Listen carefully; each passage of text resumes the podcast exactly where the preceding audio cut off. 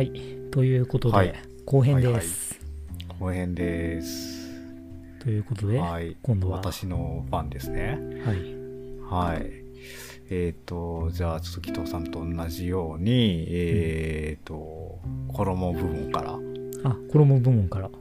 はい。一食住の衣部門から。うんで、1個目が、このなんかね、これも、これ全然知らないブランドだったんですけど、うん。うんなんかサンダルとスニーカーの中間みたいなスニーカーですね。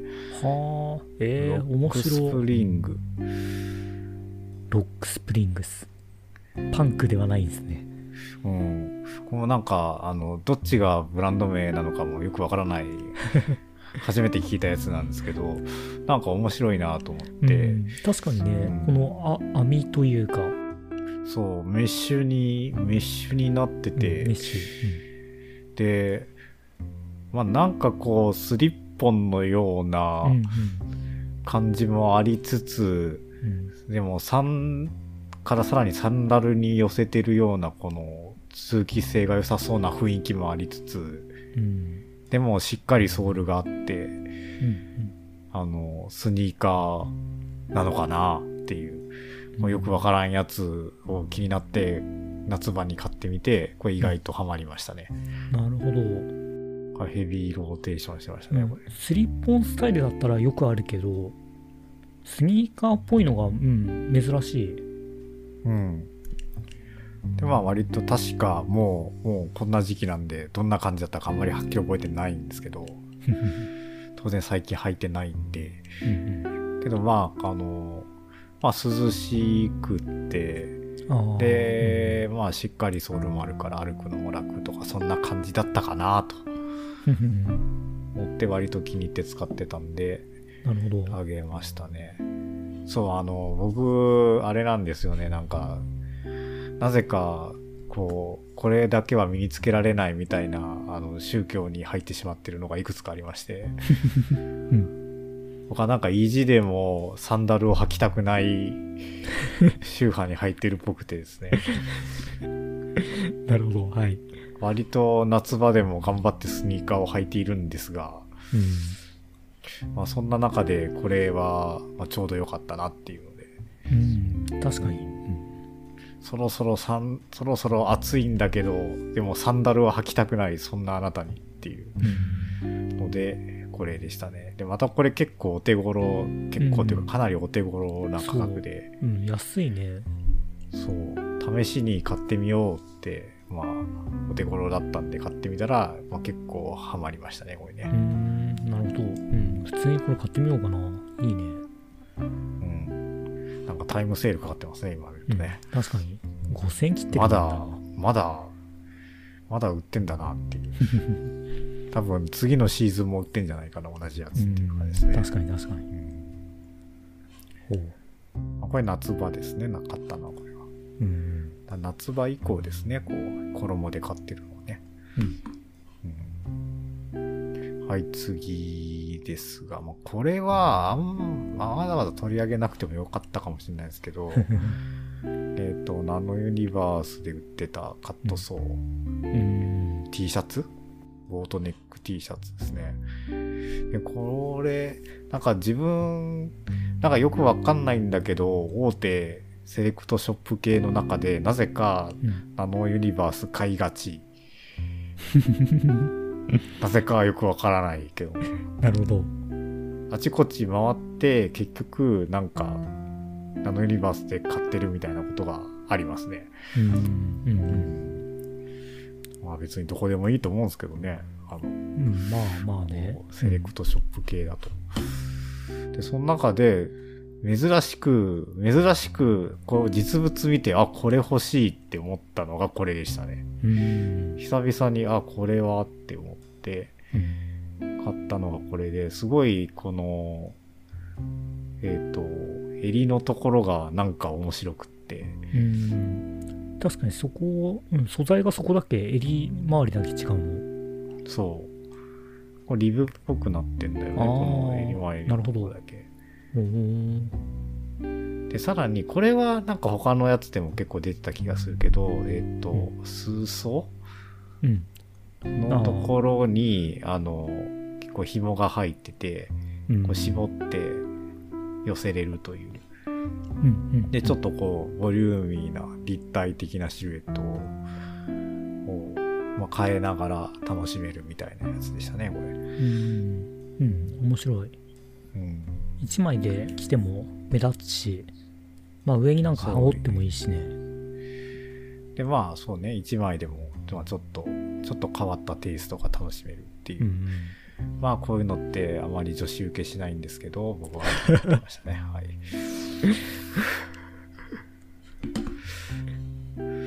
そう、もうちょっと、女子受けを狙うのでは、もうちょっとドシンプルな、うんあの、当たり障りのない、何の変哲もないカットソーとかを 着るんじゃない着ると、T、白の T シャツとか着るといいんじゃないでしょうか。まあ確かにね趣味ですからいやでもこれ今はちゃめちゃ安くなってるしねこれめっちゃ安いですね。70%オフってえげつないセールやってるから まあ季節がってのもあるんだろうけど、やっぱちょっとこうデザイン的にあまりこのね、大衆を狙ってる感はないよね。在庫があるのかな在庫がだいぶあるんじゃないかなっていう。僕みたいな人には響いたんだろうけど、だいぶ残っちゃったんだろうなっていうう。ん投げ投げ振りセールセール中っていう おもろ70%はすごいな。っていうか、定価こんな値段だったんだなっていう。ちょっと僕も忘れちゃってました。うんうんちなみに僕も割とセールが入った時に買った気がする。うんうん、なんか3割オフぐらいのセールがあった入った時に買ってた気がする。ほううん面白いじゃあ次行きますか。はい。でも一気に、一気に秋以降になって、うん。これとこれですね。あこれね。もうちょっとなんか別になんかこの話前したような気がするけど、うん。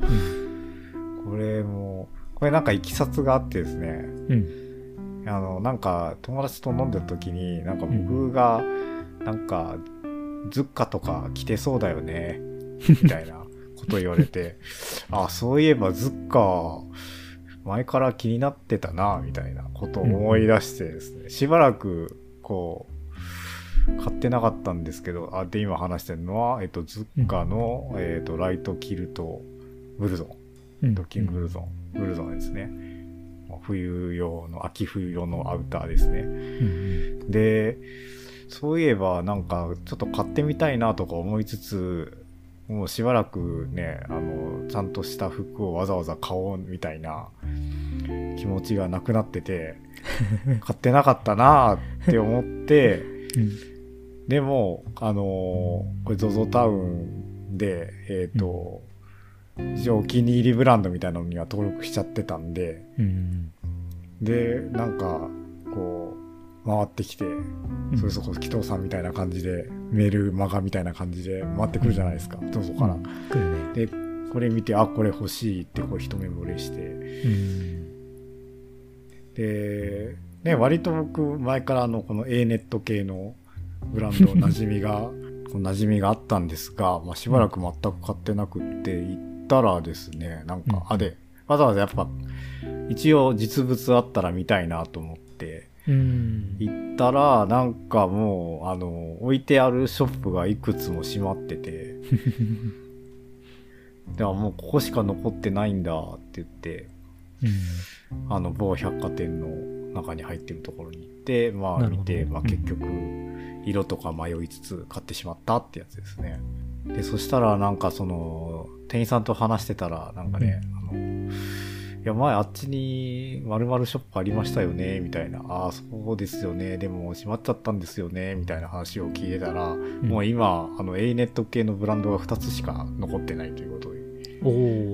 教えてもらって、あ、もうそんなに、そんなになってるんですか、ん。みたいな感じで、お買い上げして、あの、まあ、帰ってきましたね。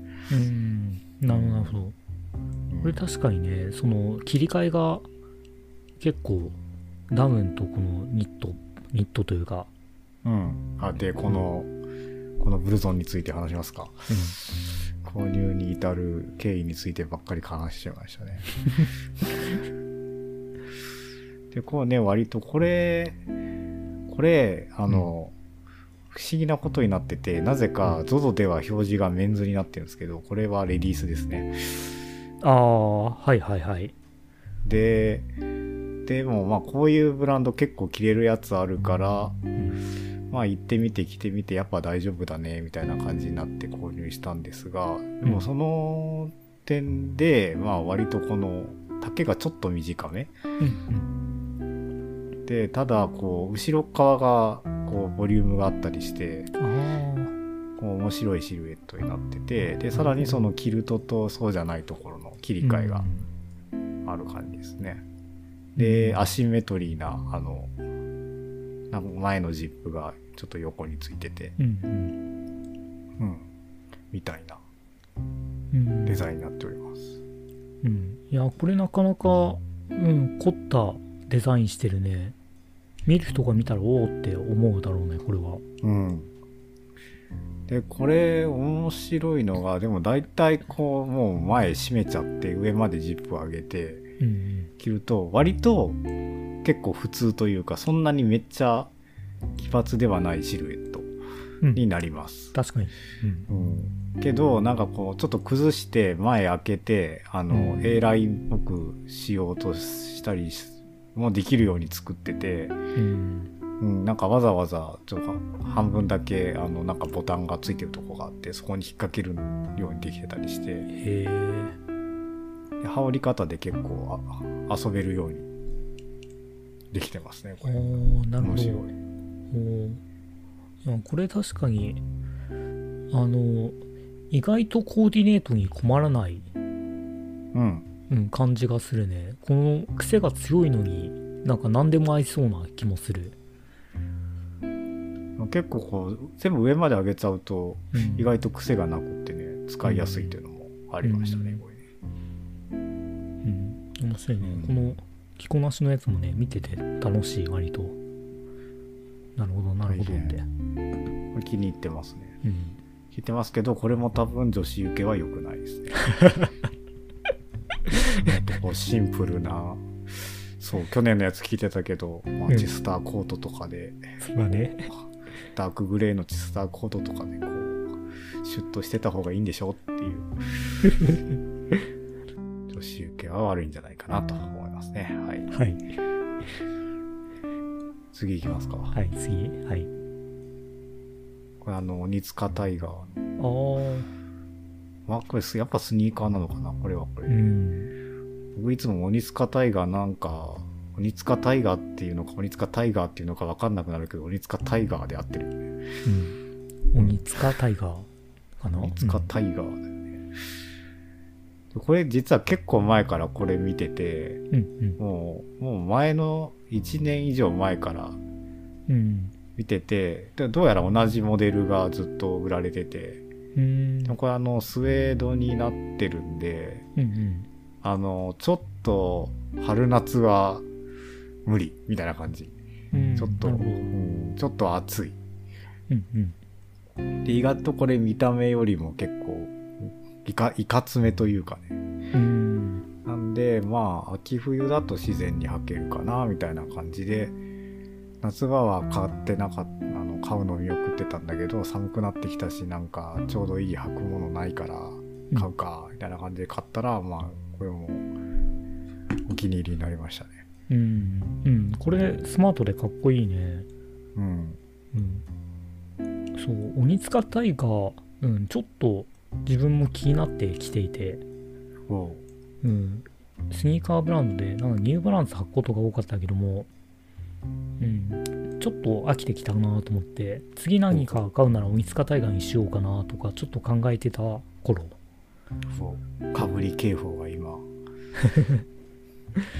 え渋谷にショップがあるからね。うん。はいはい。うん。でもこれ、僕うんなかなか、これも一応履きたかったから、あの、近いショップどこかなって言って、まあ、横浜に行ってうん。聞いたんだけど置いてなくって、うんうん。うん、まあ一か八かうん。まあ渋谷まで行くのはね、しんどかったから 買いましたけど、まあ大丈夫でしたね。うん、なるほど。うんこれ、下のこの ZOZO タウンのコーディネートのところを見ると、ほうほう意外とレディースで結構流行っている感が出てるね。そうっすね。このサイズの展開が、あの、レディースのサイズからメンズのサイズまでうん。同じモデルであって、確かにめっちゃ幅コ広い、ね。ーディネートが女性の方ばっかりですね、これね。うん。そう、こう割とやっぱちょっといか、いか、いかつめな雰囲気ではあるよね、これね。そうそう。あの、ウェ、ウェアの人が、あの、ウェアニスタって出てくるんだけど、ウェアの人が履いてるね。部屋の人が、同じ人がめっちゃ流行る。うん。履いてるね。こういうのって大抵、その、ショップ店員が履いたりしてるけど、うん。割とウェアのいろんな人が履いてるのは、これ、ガチ人気感が出てるね。うんいやー、僕流行りに乗っちゃったんですかね、これは。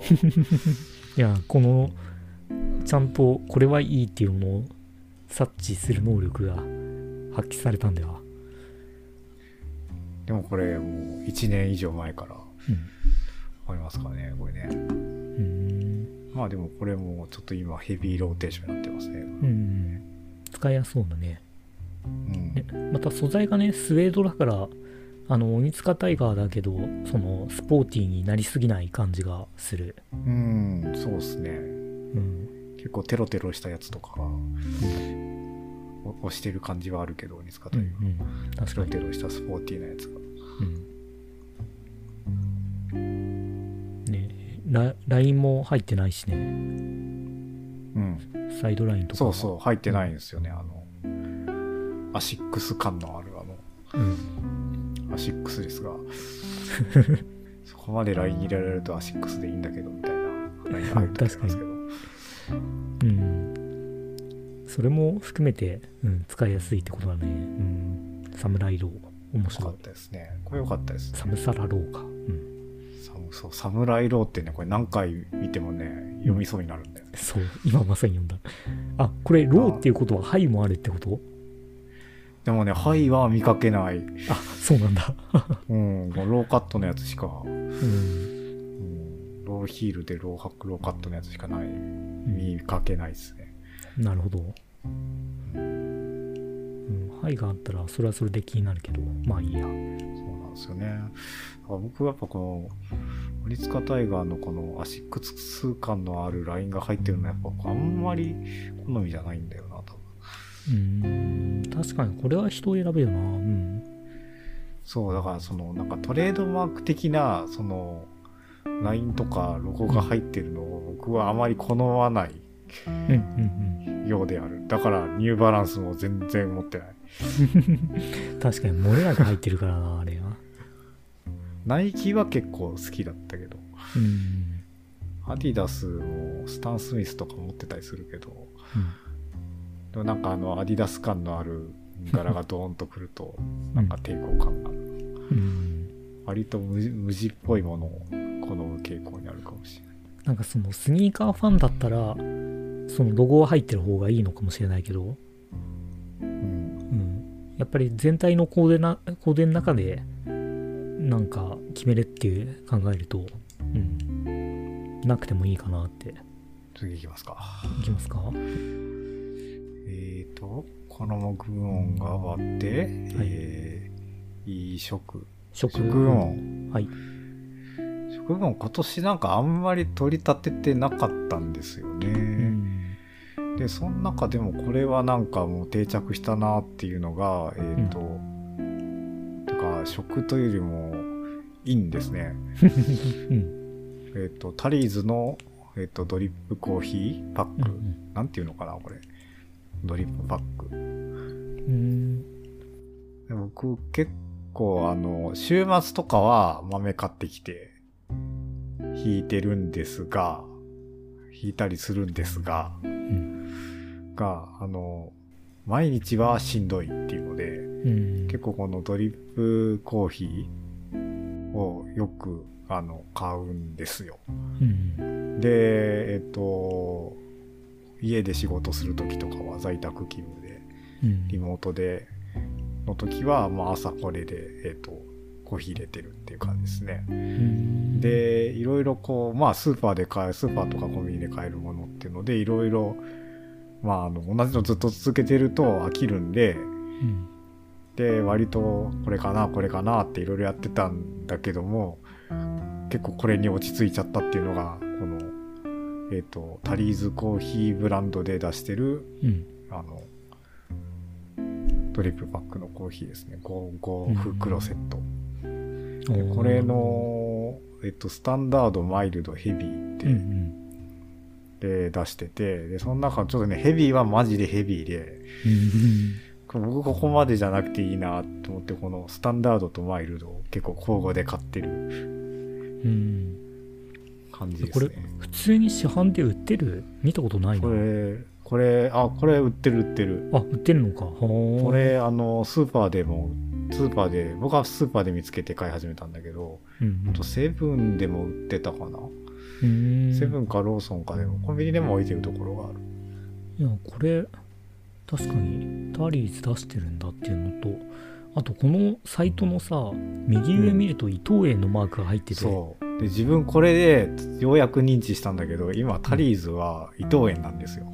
マジで？でタリーズブランドのあのうん。普通に缶コーヒーとか、あれも僕さよく買うんだけど、あのうん。タリーズブラックのやつ買うんだけどうん、ああいうのも確か全部伊藤園が出してて。ああでそれでそういえば伊藤園なんだよなと思ってこれ収録する前にちょっとウィキペディアをチラ見したらですね、うん。タリーズはもともとアメリカのブランドなのかな？だけどあの向こうはもうえっと廃業しちゃってて。あはいはい、で日本がそのフランチャイズとかライセンシーでうん、日本は独自でやってたんだけど2000年代半ばぐらいに伊藤園が、うん。あの買収して子会社になってる。へえということが分かりました。あれ存じゃんなんかかったです。セブンイレブンパターンって言ったらいいのかうん、あのヤフージャパンパターンって言ったらいいパタのかーンなのかそうそはあ面白。うで日本国内でそのなんていうかフランチャイズじゃないけどあの独自で展開した方があのうん。生き残ってるというパターンですね。うん。生き残って安定してるっていう。ドトールとかタリーズとか、うん。うん、割と根強いからね。スタバがどんだけ流行ろうとも、そうなんですよね。なるほど。こういうの出してるんだ。でねこれがそのドリップコーヒーのシリーズとしてうん定着しましたねついに。うんうんついに。ちょっと高いけどねこれね。あのあなるほど。ドリップパックとしては高い部類だけどね。1杯100円ぐらいしちゃう。うんうんでも他のものを押しのけて入ってくるんだかうら、ん。だからこれがまあもうこういうのねほとんど好みだからうん。何でもいいんだけどこれは割と気に入って買っちゃいますね、なるほど、うんうん、そう。でまあタリーズは伊藤園だったっていうのをね 確かに小ネタ的にね面白いねそれも、認知するに至りましたね。うん、いや初めて知った缶コーヒーとかにして出す時には大手がやったりとかいろいろあるけどねなんか。うん。まあ自動販売機に入れるっていうのも結構大変だし。うん。で多分自分が一番買ってるその、まあ、缶とかでもそうだしタリーズのをかなり買ってしまってる気がしますね、うん。なるほどね。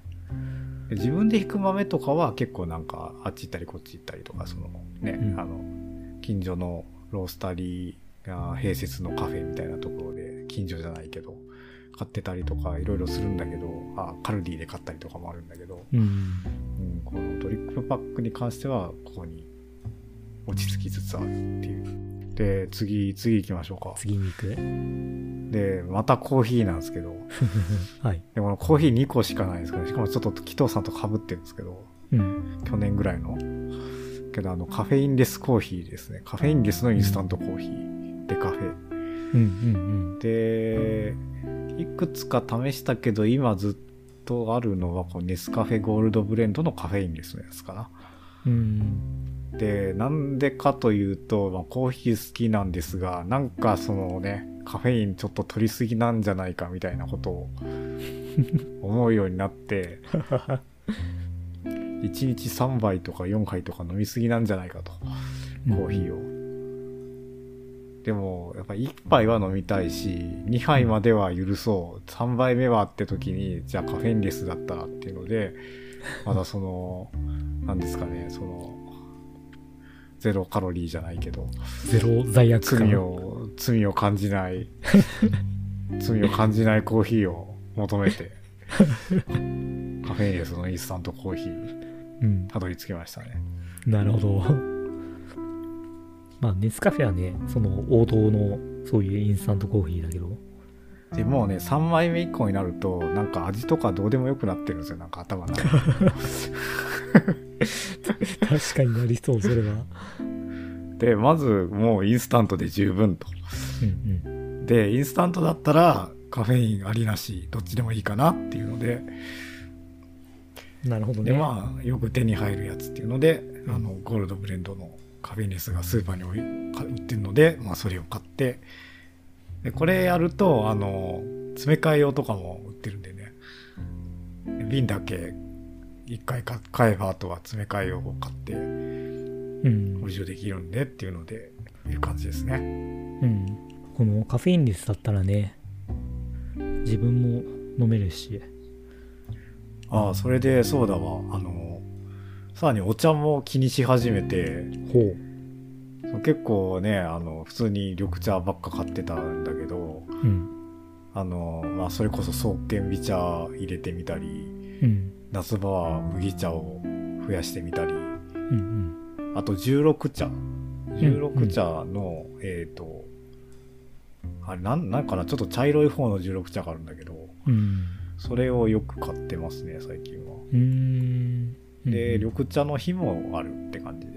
いやカフェインはね徐々に断たれつつあると紀藤さんはもう緑茶のカフェインは気にしない派になったんですね。まあそれぐらいいいかなっていうはい。で、食部門はまあ、以上この2つだけ。おい衣食住の10 10部門ね、これ全然ないなって最初思ったんだけど、だんだん思い出してきて、うん。で、最後に、ああ、そういえばって思ったら、その予習してたところでもう、これ今年言うな、みたいなことを自分が1年前に言ってたん この、時系列でいくと、このアンテナサイドテーブル。ああアンテナサイズテーブル？はい。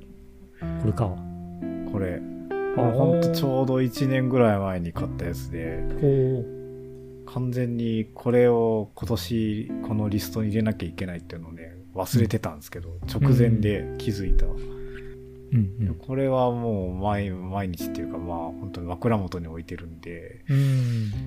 うん、でこう枕元になんか置きたかったんですがなかったんですよこういうのが。うんうん。でいきなりその横にあのデスクをつけててうんうん。枕元の横に。であのでそれでこと足りてたんだけどそのうん。枕元とデスクの高さが合ってなくてデスクの方が上にあるんで、うんうん。こうね、えっと、枕元に置いておきたい携帯とか、うん。リモコンとか、そういうのを、あの、机の上に置いとくと、あの、下から視線の上の方にあるんで見えないと。で手で探って撮るみたいなことを。あ、で、さららに、あの、目覚まし時計も、その、い一段上がった、見えないところに置いてた。でそれは不便だろうっていうので、こう、うん枕元にこうサイドテーブルが欲しいこう高さが頭と合ってるっていうなるほどのでうん。なぜかこうここに住み始めて結構経ってるけど、うん。今年の初めについに決断してアンテナの、アンテナサイドテーブルっていうのは名前がついてるけど枕元用のサイドテーブルを買うと。うん。で買ったのはこれですね。もう単純にその枕元に物が置けるというだけで 満足しました。そうだね。そのゆ床に置くにもっていう感じだしうん、机の上に置くにもって感じだし、うん、いや、皆さんこういうのね、こういうの持ってるはずなんですよ。僕はなぜか持ってなかった。あでも自分も持ってないたまたま高さがそんなにあのデスクと変わらないからそのまま置いてるけど、うん。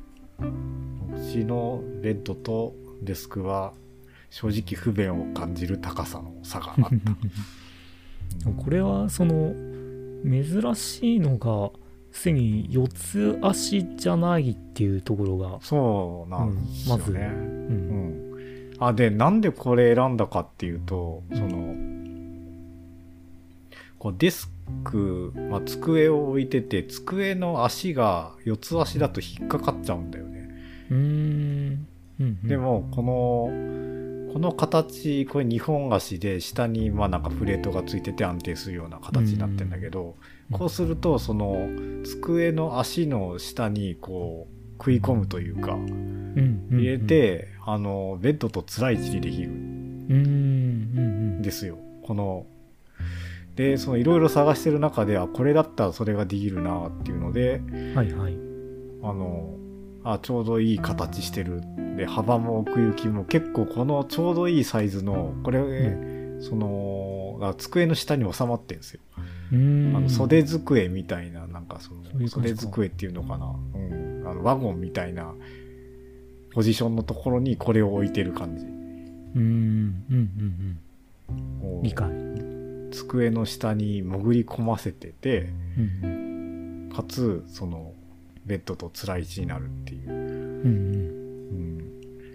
うん。ので、探すと、なくはなかったんだけど、ちょうどいいサイズがこれで、うんになって、まあ、ちょっとだけ、ちょっとだけお値段高めかもしれないけど、これだけぴったり収まるやつはないなと思って買ったら実際ぴったり収まったんで、うんうんよかったですね、これ。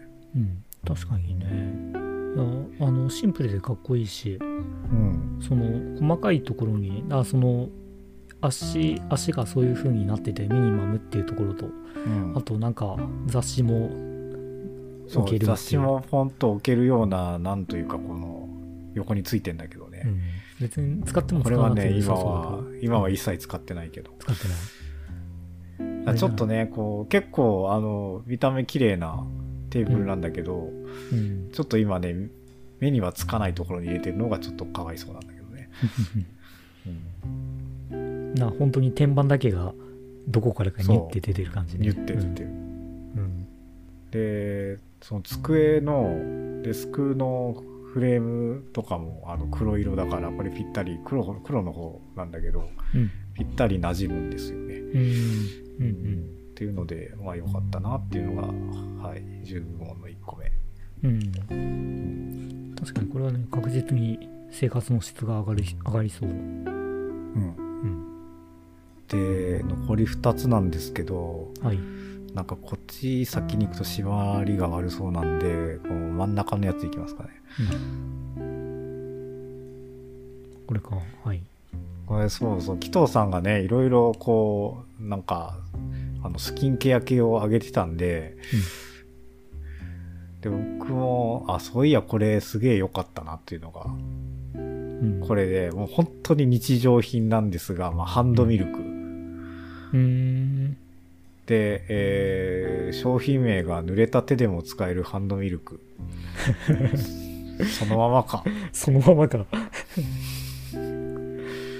で、これ、これめっちゃドラッグストアでめっちゃ並べてうん。山積みにして売ってて、パッケージもさ そのままかっていうマジかっていう。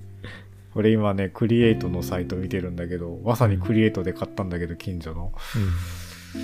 で、いやもうなんかあれだよね、こう何でもいいから買った。手が潤せればそれでよかったみたいなうん。買い方だったんですけど、何かこれにあげるほど良かったかっていうと、うんまああの、ね、な何かしらハンドクリームとか皆さん使ってるじゃないですか。うん使うで、こう、でも、その、やっぱ結構、どういうタイミングで使うって結構こう、家を急いで出る間際とかに、あうん手がカサカサだ、みたいな。このまま外に出たら死んじゃうみたいな感じの時に、慌ててこう手に塗って出ていくみたいなシチュエーション多くないですか？いや、まあ、確かにね。うん。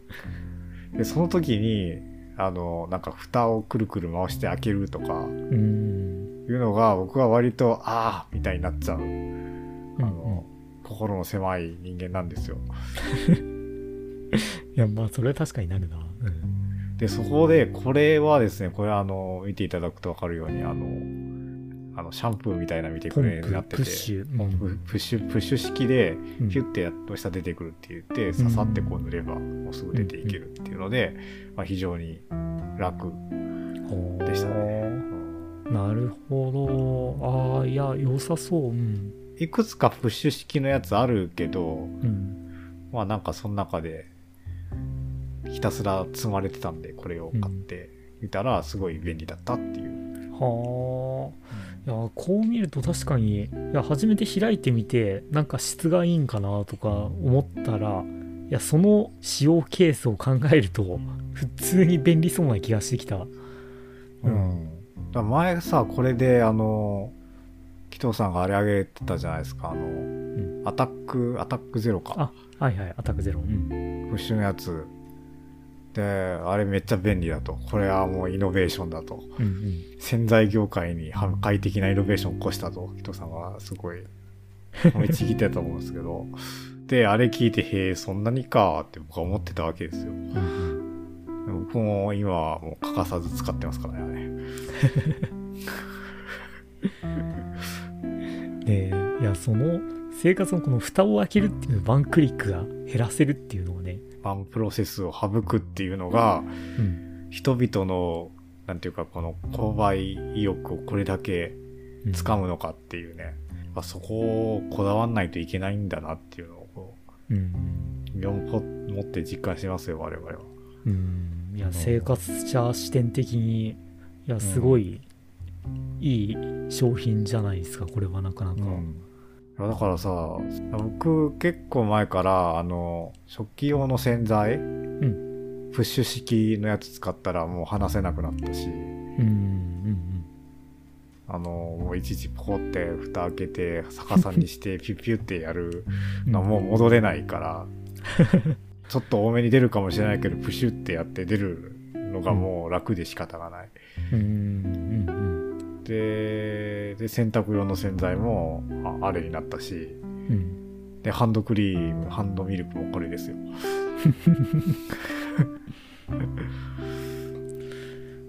これ濡れた手で使えるすごい押してるコピーというか商品名だけど、そこ関係なかったっていうね。確かにねそんなにまあ濡れた手で使うこともあるだろうけどね、まあ全然そのね、あの、あるとは思う。ある、あるはあるんだけど、そこじゃないところにすごい使い勝手の良さをね、うん感じていますね。はい、これがあの、閉まらない二つ はいあこれ面白かったうん目。うん。そしてちょっとね、紀藤さんが挙げてるスキンケアシリーズにちょっと釣られてあげちゃいましたね。これねいやよかったうんこれ見かで、けたら見てみよう最後。で、10部門、あ、10部門の最後だわ。うんあ、この後にまだあと、あれとあれがあるんですけど、10部門最後いきますね。あ、これ、あの、折りたたみ傘ですね。うんうんもう自分ここのところずっと普通の傘使わずに折りたたみ傘も使ってて、うんで、なんか昔コンビニで買ったやつとか、で長く使ってたのは無印のなんかすごい軽いやつ。短くて軽いやつ使ってたんですけど、まああのね、こう気候変動といいますかですね、うん。地球温暖化といいますかで、こう、あの、台風の、なんていうか、が年々強くなっててですね、うん。ついに私が持ってる折りたたみ傘も2個ともやられてしまいましてね。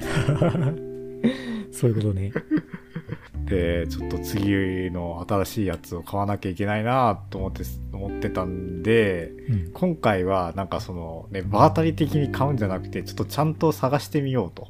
うんうんこう、Amazon でググり調べて、うんで、なんかこう、おすすめの傘14銭みたいなそんな感じのサイトとかも見てうん。でいろいろ行ってやっぱ実物を見てっていうのでロフトに行けばあるだろうって思ってロフトでパカパカパカパカやった結果選んだのがこれっていうのが、うん。このニフティカラーっていうブランドのやつですね。うん。でなんか僕が買ったやつはもうなんかちょっとちょっとだけこのふあのカバーというか袋のデザイン変わっちゃってんだけど多分これで。でまああこの値段だったかなんかもうちょっと高かったような気もするんだけどねまあでもこの手のえっとオートマティックで開いて閉じれるえー、まあ傘あの折りたたみ傘を買ってみましたでそしたらねやっぱねあのやっぱちょっと高めの傘いいわってなったうん。うん。やっぱちゃんとした値段で売ってる傘ちゃんとしてるわって思って、まあ、皆さんもあのコンビニのやつでこと足りると思ってるかもしれないですけど、うん。ちょっと、ちょっとちゃんとしたやつ買うといいっすよっていううん。思いましたね。まあ、まずその、こうプッシュでえー開いてプッシュで閉じるっていうのができる。閉じる方もできるよね、これね。さすがに、あの、えっと、くるくる巻いて、えっと、えーマジックテープで留めるみたいなのは手動でやらなきゃいけないけど、とりあえず、あの、開く閉じるは自動でできちゃうっていうのと、で、やっぱその、ちゃんと加工が入ってて、すごい小雨ぐらいの雨だと、閉じて、パサパサって揺さぶるだけでもうほとんど乾いちゃうみたいな感じですね。うん。まあ、大雨でびしょびしょになると結構、それはあれだけど、っていう感じで、これはすごく、あの、便利という。まあちゃんとした傘使うと、いろいろ楽ですねっていう。うん。そうね。いや、あの、自分もリスト入れ忘れたけど、そういえば傘買ったことを思い出した。ほうん。あの、う。紀藤さん割と派手な傘を買いがちなイメージがありますが。そんなことはないですよ。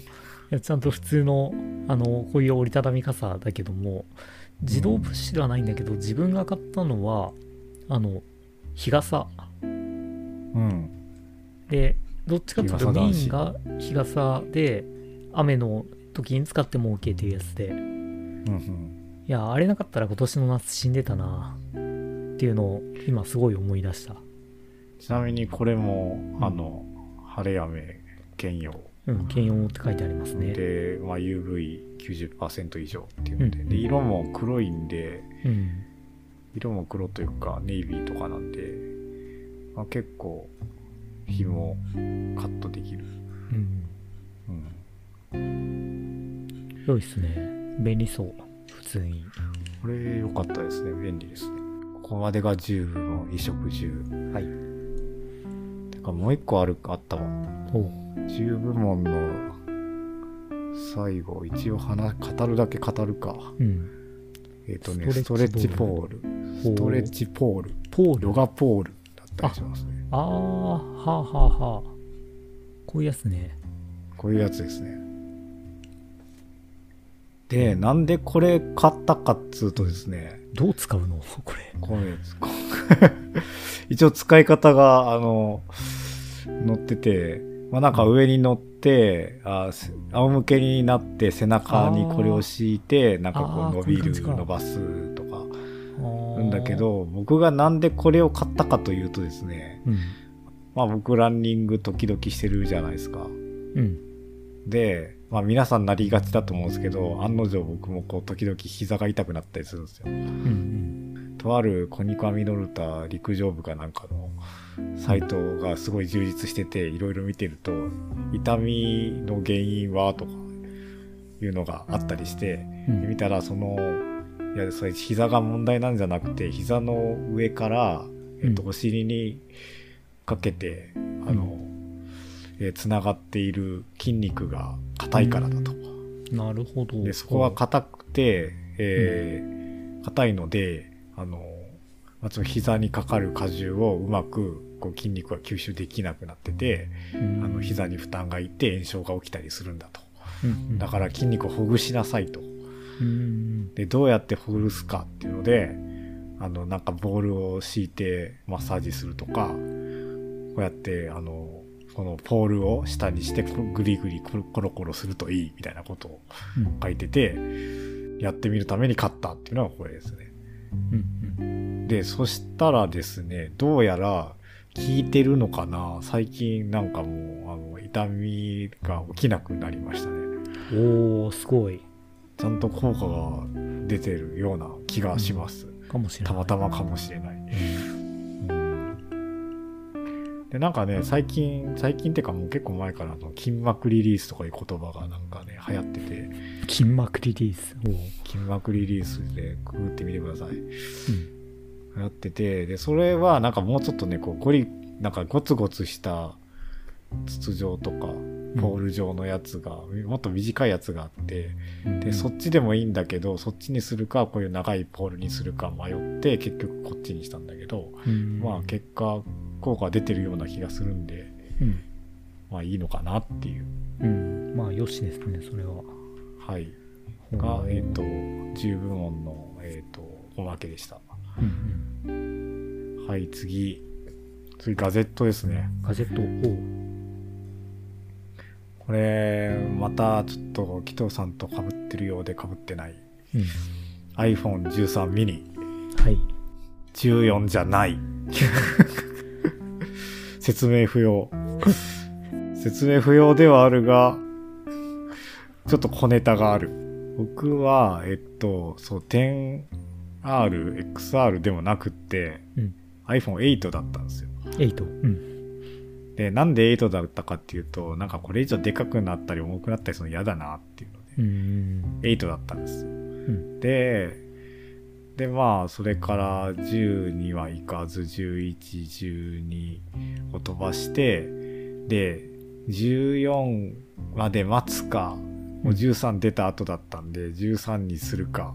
で、迷ってたところで SE が出て、さらに SE、SE の第2世代か、あれは。うん出ましたね出てうんどうしようかなってなってたところで、アップル信者の方々は、あの、噂ニュースをいっぱい見るじゃないですか。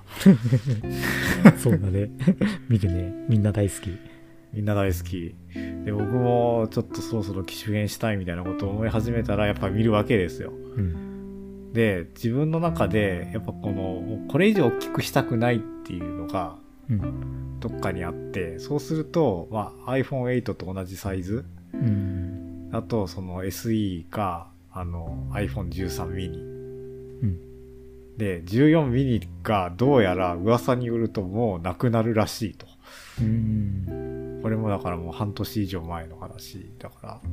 で14が9月に出るかな。毎年のそのね、周期でいくと。うんで、確か5月ぐらいだったんだけどな、なんかどうやら出ないらしいと。うんあの、どこそこの、あの、なんとか工場に対して、なんか、〇〇の型の納入がなかったみたいな、そんな感じのこう入、ね、噂がよく出るじゃないですか。出る、うん、よく出るやつで、さらに、時勢的になんかすんごいどんどん、どんどん円安進んでるぞ、これ。絶対これ値上げするだろう、次の時には、みたいな。と思って、でもまだ値上げされてないな、みたいな感じで、じゃあもう変えちゃえっていうので 53mm に変えたっていうのがありましたね。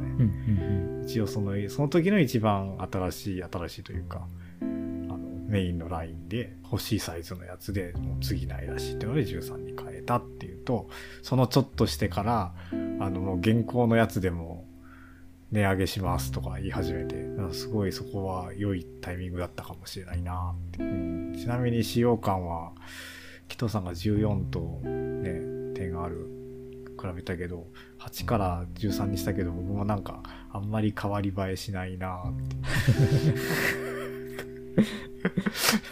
確かに。ねいや、いいんだけど、全体的に良くなってるんだけど、なんか使用感があんまり変わらないって、逆にすごいなって思いながら、未だに使ってますよ。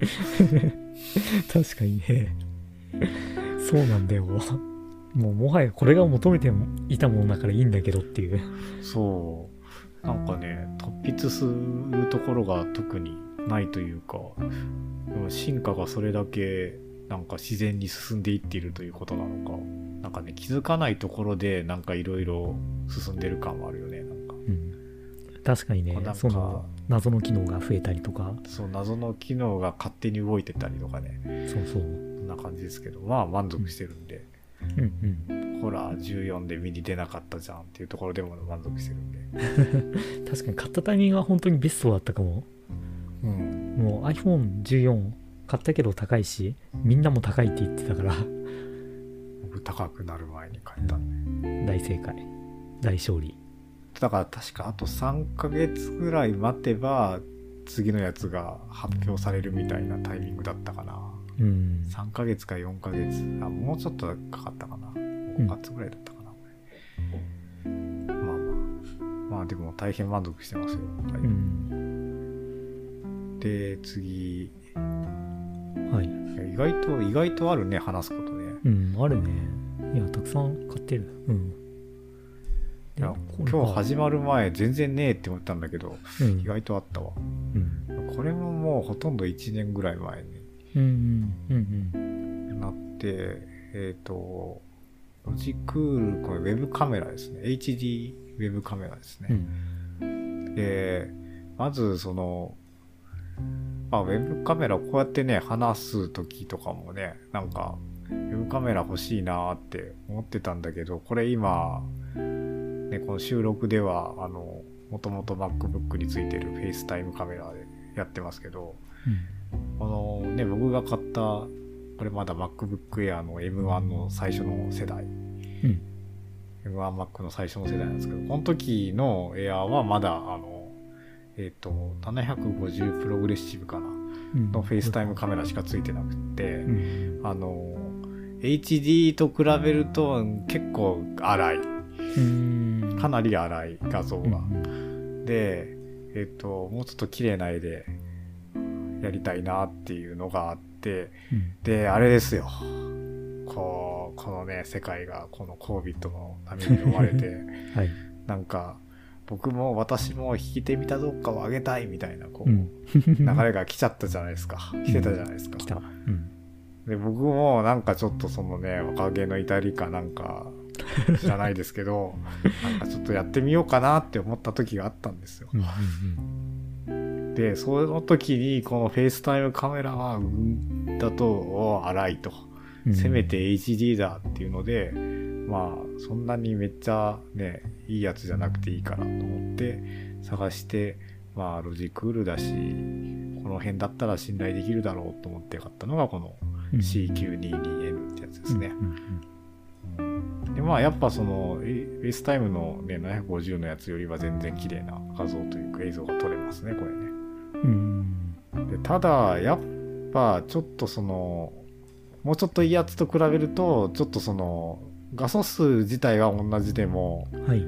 やっぱね、ちょっと画像、映像の綺麗さっていう点では、もっといいやつがあるかなっていうのは買った後にちょっと思っちゃったところはありますけどね。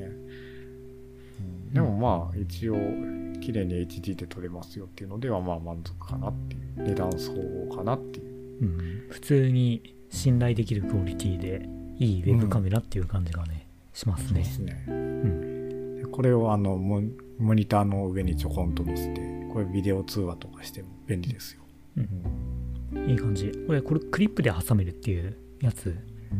クリップみたいにまあなんかこのくの字に曲がったりして、あまあ、なんか同等でもつけれる固定って感じじゃないですねまあ固定もできるかなやろうと、あ。はいはい。であとこれミニ三脚がついてたりして、これか。うん、でこれミニ三脚につけるとまあなんかちょっと別のところに持ってったりしてもあの、うん使えるっていうおおーうん便利そう。あんま使ってないですけど、三脚はね。うん確かにうん本当に外で何かやるとき用みたいな感じ。で、ただですね、これ買ってしばらく経ってからですね、うん。あの、私も紀藤さんも iPhone ユーザーじゃないですか。はい。え、去年の年末ってか、まあ2022か、うん、の後半に、その、Mac の OS アップデートがあったじゃないですか。ああ、はい、ありました。あれか。なんだっけ？僕もね、めっちゃ最近、このお正月にアップデートしちゃったんですけど、ベンチュラ。うん。ベンチュラから、うんあの、iPhone が、あの、ウェブカメラとして使えるようになりました。確かに、あった。まだ試してないけど。うん、試してない、あれは。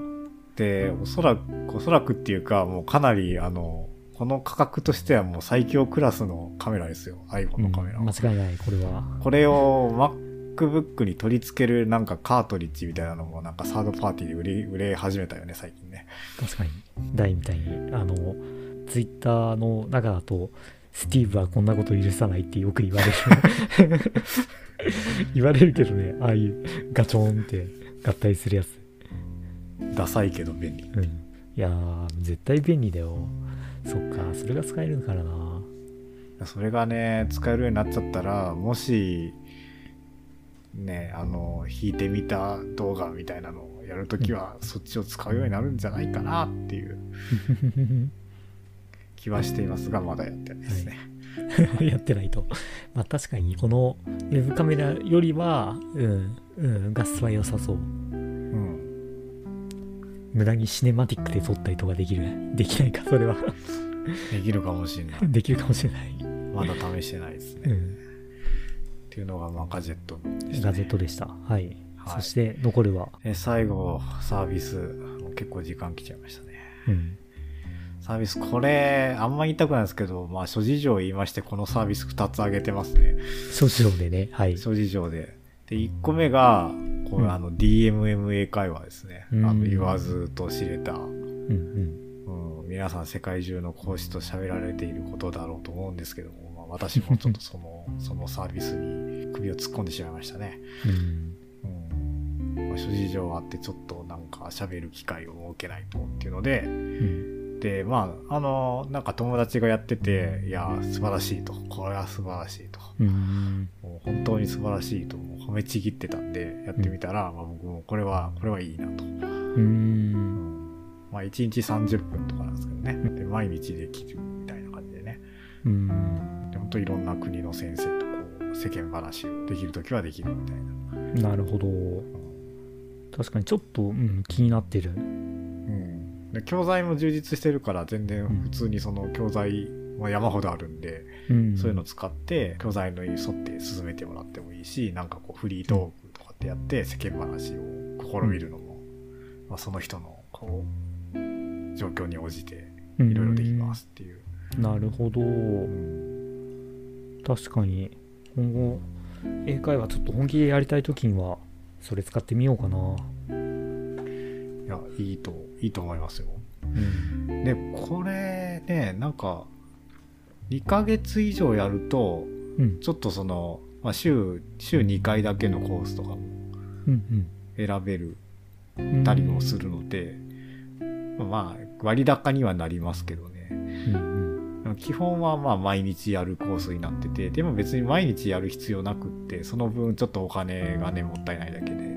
まあ、結構毎日やるの予定が立たなかったりするんで、うん。今は、今も結構続けてるんですけど、お、まあほどほどに、か。へえ。ほどほどにやればいいかなというので。うん。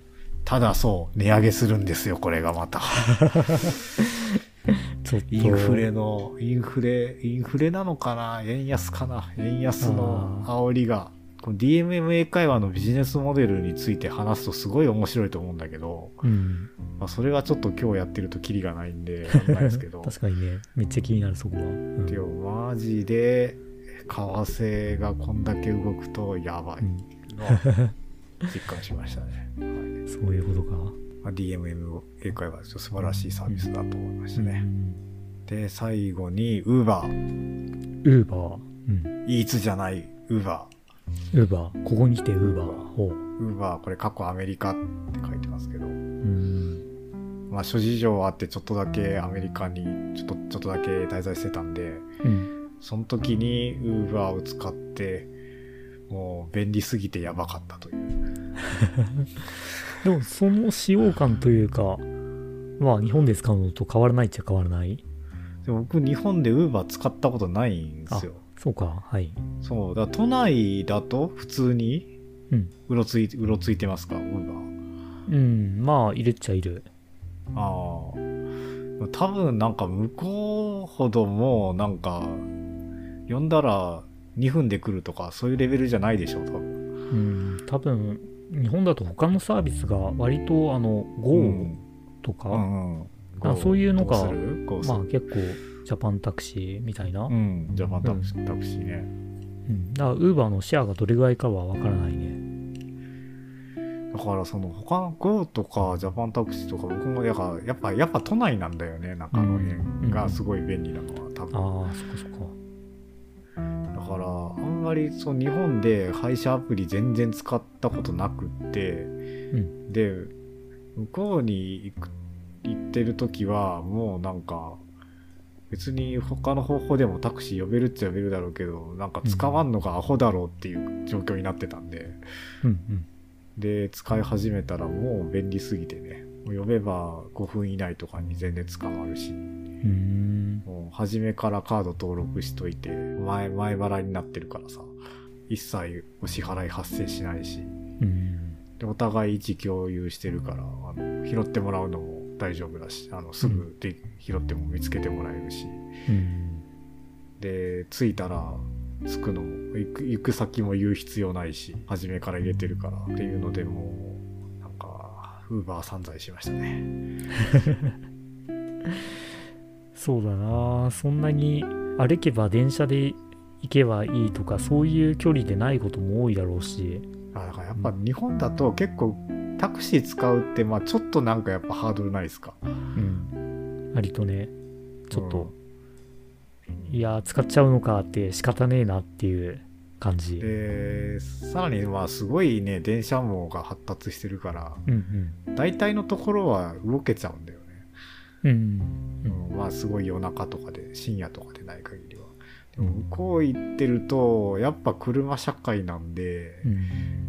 あの公共交通がなんかそこまで充実してないとことかも多いから、あータクシーというかウーバー使えると一気に楽になりますね、うーん。そうか。うん、でちょっと割安かなっていうこのうんインフレ円安下でもなんかその日本のタクシーの使用感と比べるとちょっと向こうのウーバーの方がうん割安な感覚が感じがしたその辺差し引くと、うんまあ確かにそのいろいろ条件が違うから日本だと初乗り料金がちょっと高めについちゃうとかそういうのはあるかもしれないし。うん。うん。分からんが。でもまあこのちょっとねユーザーエクスペリエンスは素晴らしすぎたなっていうのをうん。ちょっとお伝えしたくてあのなるほど。上げときました、うんアメリカ行った時は Uber と US は。うん。うん、ちなみに帰ってきて同じアプリでうん。神奈川の某所で使おうとしたら見つかりませんでしたって言われて瞬殺された。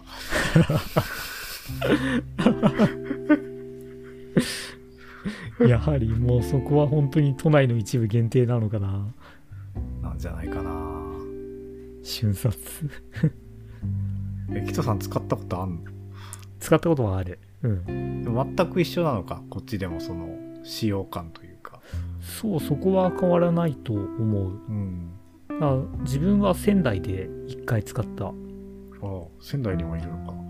まあ仙台だから逆に他のサービスが多分そんなに入ってなかった。まあうん。結構数年前だしね。うんうん。うん。ウーバー本当に全全盛期じゃないけど一番あのいろいろ頑張ってた時期に使ったから。うんうん。まあ普通に確かに便利だったなあれは。いやもう戻れないですよ。うん。ウーバーのない配車アプリのない世界に戻れないです、うん。確かに「ヘイタクシー」うん。ああまた乗車中だった。ああまた迎えに行くやつだったっていうのを やらなくて大丈夫っていう。でもねやっぱあれそのどれぐらいそのぐるぐるその元々の数がいるかっていうのには寄ってるとは思うけどね、まあ渋谷とかねやっぱそういうところだったらもう常に、うん、むしろ客をタクシーの方が探してる感じだから。うん、そういうとこですか？いや。ちょっとねウーバーがすごく良かったです。うん。いやこれこう全体振り返るとなかなかいい消費してますねっていう。そうですかね。この、うん。やっぱり去年も思ったけど、あ、えーこれ普通に買おうっていうやつがね、結構あるから、すごい。そう、なんか何もなかった、こう、殺風景な一年を過ごしたいかのようなね、気持ちになってしまっているけれども、うん。まあ、一度振り返ってみるというのは大事なことかもしれないですね。そうね。うん。それで、あ、意外と結構、ね、生活の質上げてるじゃんっていう感じになるからね、こう振り返ると。うん。ここには上げてないんですけど、うん。またおまけで、この1年でちょっと、まあ、ハマってしまったというか、まあ、サービスなのか何なのかわかんないですけど、あの、タワマン文学ってあるじゃないですか。あ、タワマン文学。確かに今年になってから、先生がたびたびプッシュしてくるね。うん。で、あれの某書籍も買ったん、買ってしまったんですけど、うん。あれはここにはあげなかったね。あげなかったんだ。良かったものまでちょっとまだ到達してないですね。うん。なるほどね。でもあそこで描かれてるような人たちがこれをやったらどんなものをあげてくるんだっていうのはすごい興味があるね。そうだなタワマンの階層ごとに上げてくるものが全然変わってくるんだろうね、多分ね。確かに一つ一つのねそのあげたものに対してのエピソードとねそれを何をあげるかでどれぐらいマウントが取れるかみたいなものが ちょっと見え隠れしそうな、ぜひともなんとか競馬場さんとか、うんなんとか三等兵さんとかに書いてほしいなって思いながら、日々ツイッターを眺めておりますよ。うん、それなかなかいいコンテンツになりそうな気がするなうん。買ってよかったものっていうのを普通にあげたけども一つ一つでその一つ一つでね短短編がね作れるから一つ一つディスるような短編を書いていってもらう。だからそうするとねそれ全く同じものを買った人がいたらね うって クソってなってしまうっていういやーでもなん、なんとか競馬場さんがそれやると結構相当面白いと思うんだけどな。うん。うん。そうコンテンツ的に面白そうなやってほしいね。それ確かに。やってくださいって言えばやってくれるのかな。とかね、トーカレとかではないんですかね。なん買ってよかったものみたいなのはうね。ん。行ってよかった店はやりそうだけど。確かに行ってよかった店はねうん。やりそう。紹介されてもちょっといいのかっていうどっちの文脈で紹介されたんだろうっていう気持ちにはなるけどなんとか競馬場さんは割とあの、あの記号的に物が出てくるから、うん〇〇ブランドの〇〇、うん〇〇してみたいな感うんじ。いやぜひともやってほしいですね。あの屈折した新海誠みたいな感じでね いや新海誠もそういう記号的にいろんなプロダクト出てくるけどうん。ちょっと屈折した新海誠に。屈折しすぎでしょ。反転してるでしょ。反転し反転した。反転した誠になれると、うん。じゃあそんなところでしょうか。2022はい。年これで閉まりましたね。しまいましたね。閉まりました。最後はタワーン文学でしたね。こっから2023が始まります。今年は一体何を買うんでしょうか。そういやこれをちゃんと意識してねいいものをまた買っていきたいなね、都度メモしておきたいですね。でも僕経験上意外と1月あたりはなんか買いたいものが出てくる。おおこれ実際買ってて、前の収録の時もそうだけど、あ、うんこれもう実は買ったんだけどみたいな。今年じゃないから言えないみたいな。そういうのあるなちなみに今年はちょっと収録が早かったからなのかまだ何も買ってない。よしよし。うん。そう。よかった。